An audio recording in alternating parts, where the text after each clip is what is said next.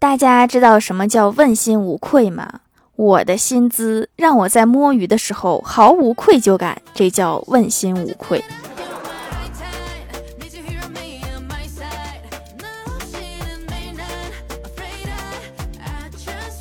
Hello，蜀山的土豆们，这里是甜萌仙侠段的秀欢乐江湖，我是你们萌到萌到的小薯条。嫁大款没机会。中大奖没运气，自己赚没本事，抢银行没胆量，砸金店没魄力，钱离我好遥远呢。记得高中的时候，物理老师上课讲摩擦生电，说我们冬天的时候脱毛衣，毛衣就会擦擦响，还有电光；但是夏天就不会这样，为什么呢？欢喜从后面悠悠地说：“夏天谁还穿毛衣呀？这是常识呀，这老师怎么都不知道呢？”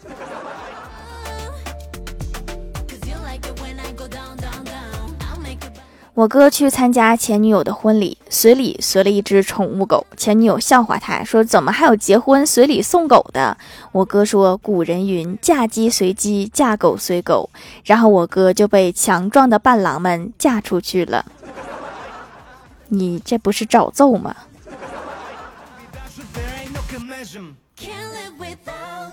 欢喜不知道从哪儿找了一个脑筋急转弯，说要考考我。话说《西游记》师徒四人取经路上，如果死了一人，剩下几人？我说剩下三个呀。欢喜得意地说错，还剩零个。我反问他，我说四减一等于零，哪个老师教你这么算的？欢喜不服地说，把唐僧嘎了，剩下的孙悟空、猪八戒、沙僧，哪个是人类呀？嗯，这严格来讲，他们三个确实不算人类。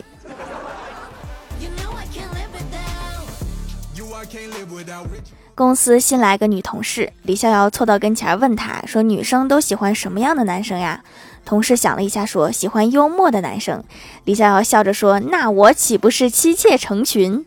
同事看了看李逍遥，严肃地说：“长得幽默不算幽默，多少是有点自作多情了。”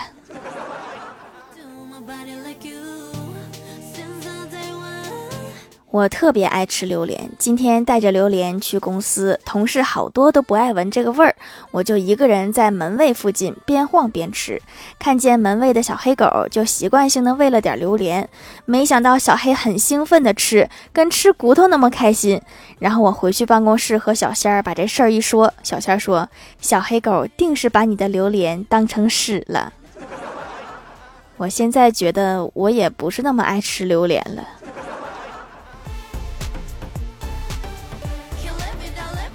前两天公司组织出去春游，有家属的可以带家属，郭大侠就把儿子带去了。正好有个同事也带了孩子去，两个孩子就玩在了一起。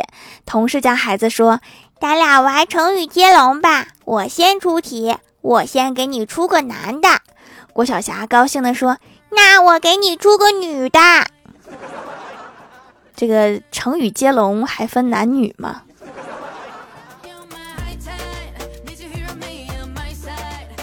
两个人成语接龙没玩成，又开始唠别的。郭晓霞问：“我听我爸说，昨天晚上你爸爸和你妈妈打你啦？”同事家的孩子回答说：“都怪我说话不小心。”郭晓霞问：“你说错什么啦？”同事家孩子说：“他俩问我是爷爷好还是外公好，我说是骡子是马拉出来溜溜就知道了。”这个不打你都怪了。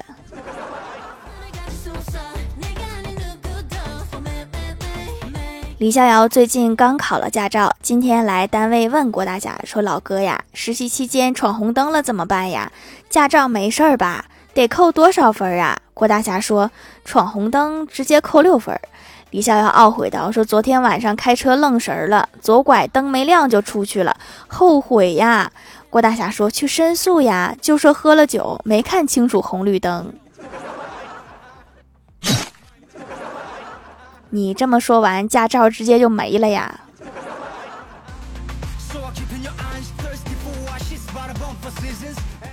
郭大侠和郭大嫂一起去小学门口接孩子放学。等郭小霞出来的时候，郭大侠不耐烦地嘟囔了一句：“说这接孩子就随便接一个不就行了吗？反正第二天还得送回来，接谁不都一样？” 滚犊子！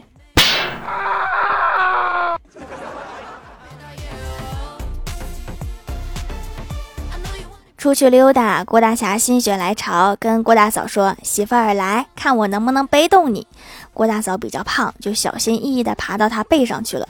结果郭大侠说：“嗯，可以背动。”郭大嫂有点小激动。结果郭大侠又说了一句：“就是走不动。”滚犊子！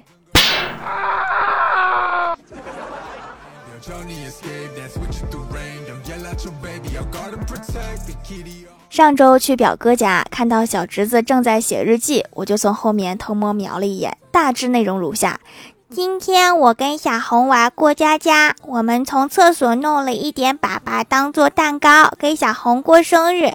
等我们唱完生日歌，他竟然当做真的蛋糕，一下就糊我脸上啦！我决定跟他绝交，我恨他。好悲伤的故事呀！我尽量忍住不笑出声。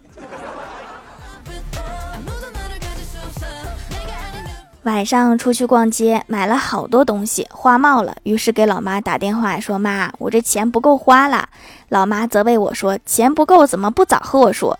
我略显感动，心想这次可以多要点。结果老妈说：“早说我就不接你这个电话，帮你省点电话费。”说完，他就给挂了。我可是亲生的呀，你不能这么对我。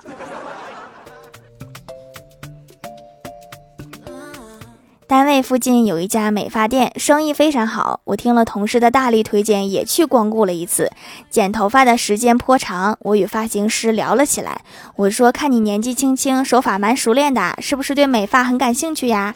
他回答：“对呀，念大学的时候，我发现自己很喜欢修修剪剪。”我问：“你是读美发系的吗？”理发师说：“不是，我是读园艺系的。”差不多嘛，反正都是修修剪剪。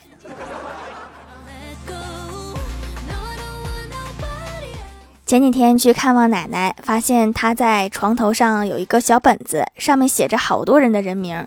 我就问奶奶：“这上面人名都是谁呀？记在本上是干啥用的呀？”奶奶说：“这上面记着的都是她的亲朋好友的名字，谁去世了就在后面打个勾。”然后老爸在后面来了一句说：“你奶奶就跟个死神似的。”好形象的比喻呀！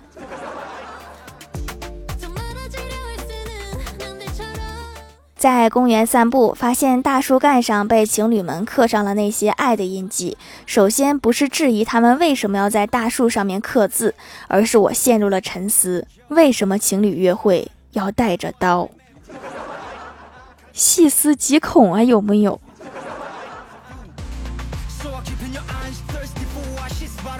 嗨，蜀山的土豆们，这里依然是带给你们好心情的欢乐江湖。喜欢这档节目，可以来支持一下我的淘小店，直接搜店名“蜀山小卖店”，数是薯条的数就可以找到了。还可以在节目下方留言互动，或者参与互动话题，就有机会上节目哦。下面来分享一下听友留言。首先，第一位叫做山思爱看《三国演义》，他说古时。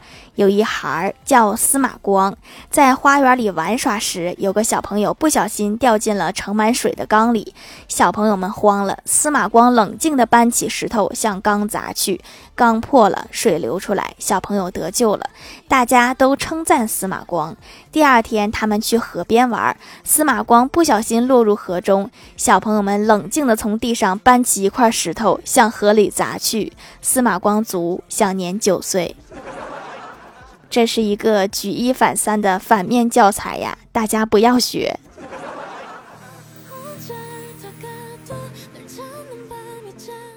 下一位叫做彩虹天虹的彩虹患者说：“医生，我每天都想念老家的粪坑，是不是有病？”医生说：“你是不是很穷？”患者说：“你怎么知道？”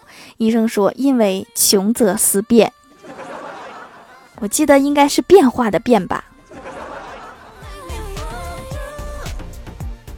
下一位叫做 L A I N，他说条妹忠实粉丝，听节目三年了，虽然已经奔四了，但是略显幼态。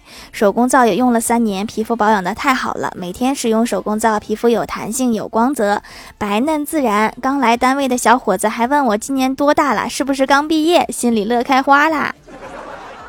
护肤最重要的就是坚持哈，一定要坚持，就可以跑赢周围的人。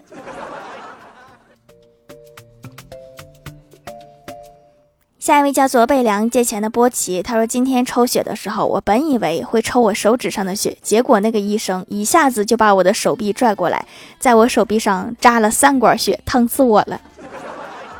我觉得应该在手指上会更疼。下一位叫做草莓酱奶油蛋糕，他说健身房里有人抱怨说教练这里的蚊子太多了，身上被咬了几个包啦。教练怒斥道：“你懂什么？这叫有氧运动。那这个氧不要也罢。”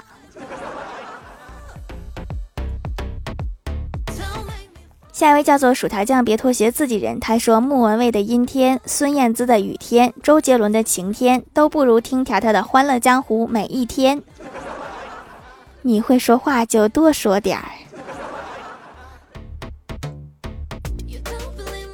下一位叫做满天星，他说手工皂好评，主要是用来祛痘除螨的，痘痘多、毛孔大、出油。问了客服给推荐的，用了一段时间就改善了，可能是我对中草药接受度还可以，一点淡淡的草药味儿，我觉得还挺好闻的。下次参加买三送一这个活动太划算了，准备继续用下去。也不是所有的草药都是苦的哈，每一种植物都有它自己的味道。下一位叫做张震轩轩，他说我大学毕业，现在就在厂里拧螺丝，六千一个月，要好好读书，然后进厂拧螺丝。拧螺丝都挣这么多钱了吗？下一位叫做彼岸灯火，他说小学的时候有一次放暑假，我和同桌商量好，暑假作业一人做一半，然后互相抄。我的做好了之后，同桌就来找我要，我二话没说就交给了他。过了一个星期，同桌把作业还给了我，我问抄个作业还用这么久？同桌生气的说：“你咋作业到处都是错的？我整整给你改了五天，这才放心抄的。你这同桌是个学霸呀！”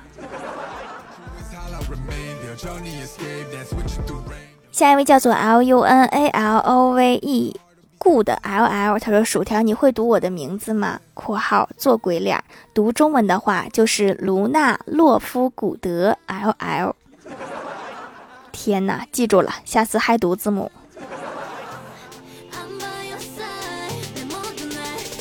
评论区互动话题主打诚实，今天吃了多少钱？蜀山派爱妃说：“睡一天一块钱都没吃。”那明天犒劳一下自己吧，吃顿好的。雷神洛基说：“一元三鲜一面，一元肠，一元冰露，一共三元。”雷神的生活是不是太简朴了？冰凌与冰晶说：“大概吃了两三千吧。”好家伙，吃的什么能吃掉我一个月的工资？山思爱看《三国演义》说十元咳嗽药，十五元消炎药没了，还没吃饭，吃不下，发烧特难受。吃饭也很重要啊，吃饱了才有力气战胜病毒。孤傲的爷说：“应该不花钱，因为是我自己做的。那调味料呢？这些应该花钱吧。”下面来公布一下上周九四零级沙发是蜀山弟子释一光盖楼的有蜀山弟子释一光、薯条家的小汪、被梁借钱的波奇、蜀山弟子吉兰、彼岸灯火、加油宝贝乖乖、草莓酱奶油蛋糕、薯条酱别拖鞋、自己人、蜀山派开鱼塘的蛙爪奇、蜀山派调最帅、叔叔叔叔跳跳跳跳，感谢各位的支持。好了，本期节目就到这里了，喜欢的朋友可以来蜀山小卖店支持一下我。以上就是本期节目全部内容，感谢各位的收听，我们下期节目再见，拜拜。